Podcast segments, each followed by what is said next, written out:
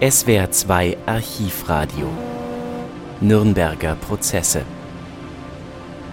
Wie viele seiner Mitangeklagten will Alfred Jodl von der Judenvernichtung nichts gewusst haben. Hitler sei für ihn ein Scharlatan gewesen. Warum er ihm dann gefolgt sei, will der Ankläger wissen. Und überhaupt, wurden die Juden vernichtet oder nicht, das wissen sie auch nicht. Ist das richtig?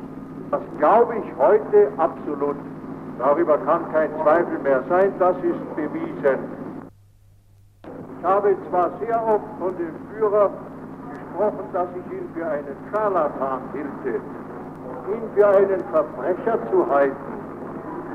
Dazu hatte ich keinerlei Anlass und Grund.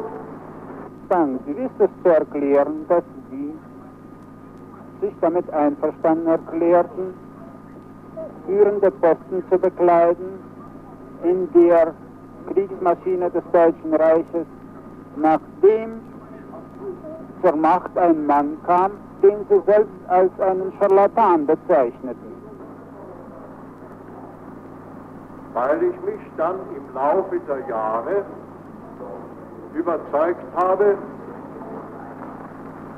wenigstens in den Jahren 33 bis 38, dass er kein Scharlatan war, sondern eine gigantische Persönlichkeit, die letzten Endes allerdings zu einer infernalischen Größe geworden ist. Хорошо.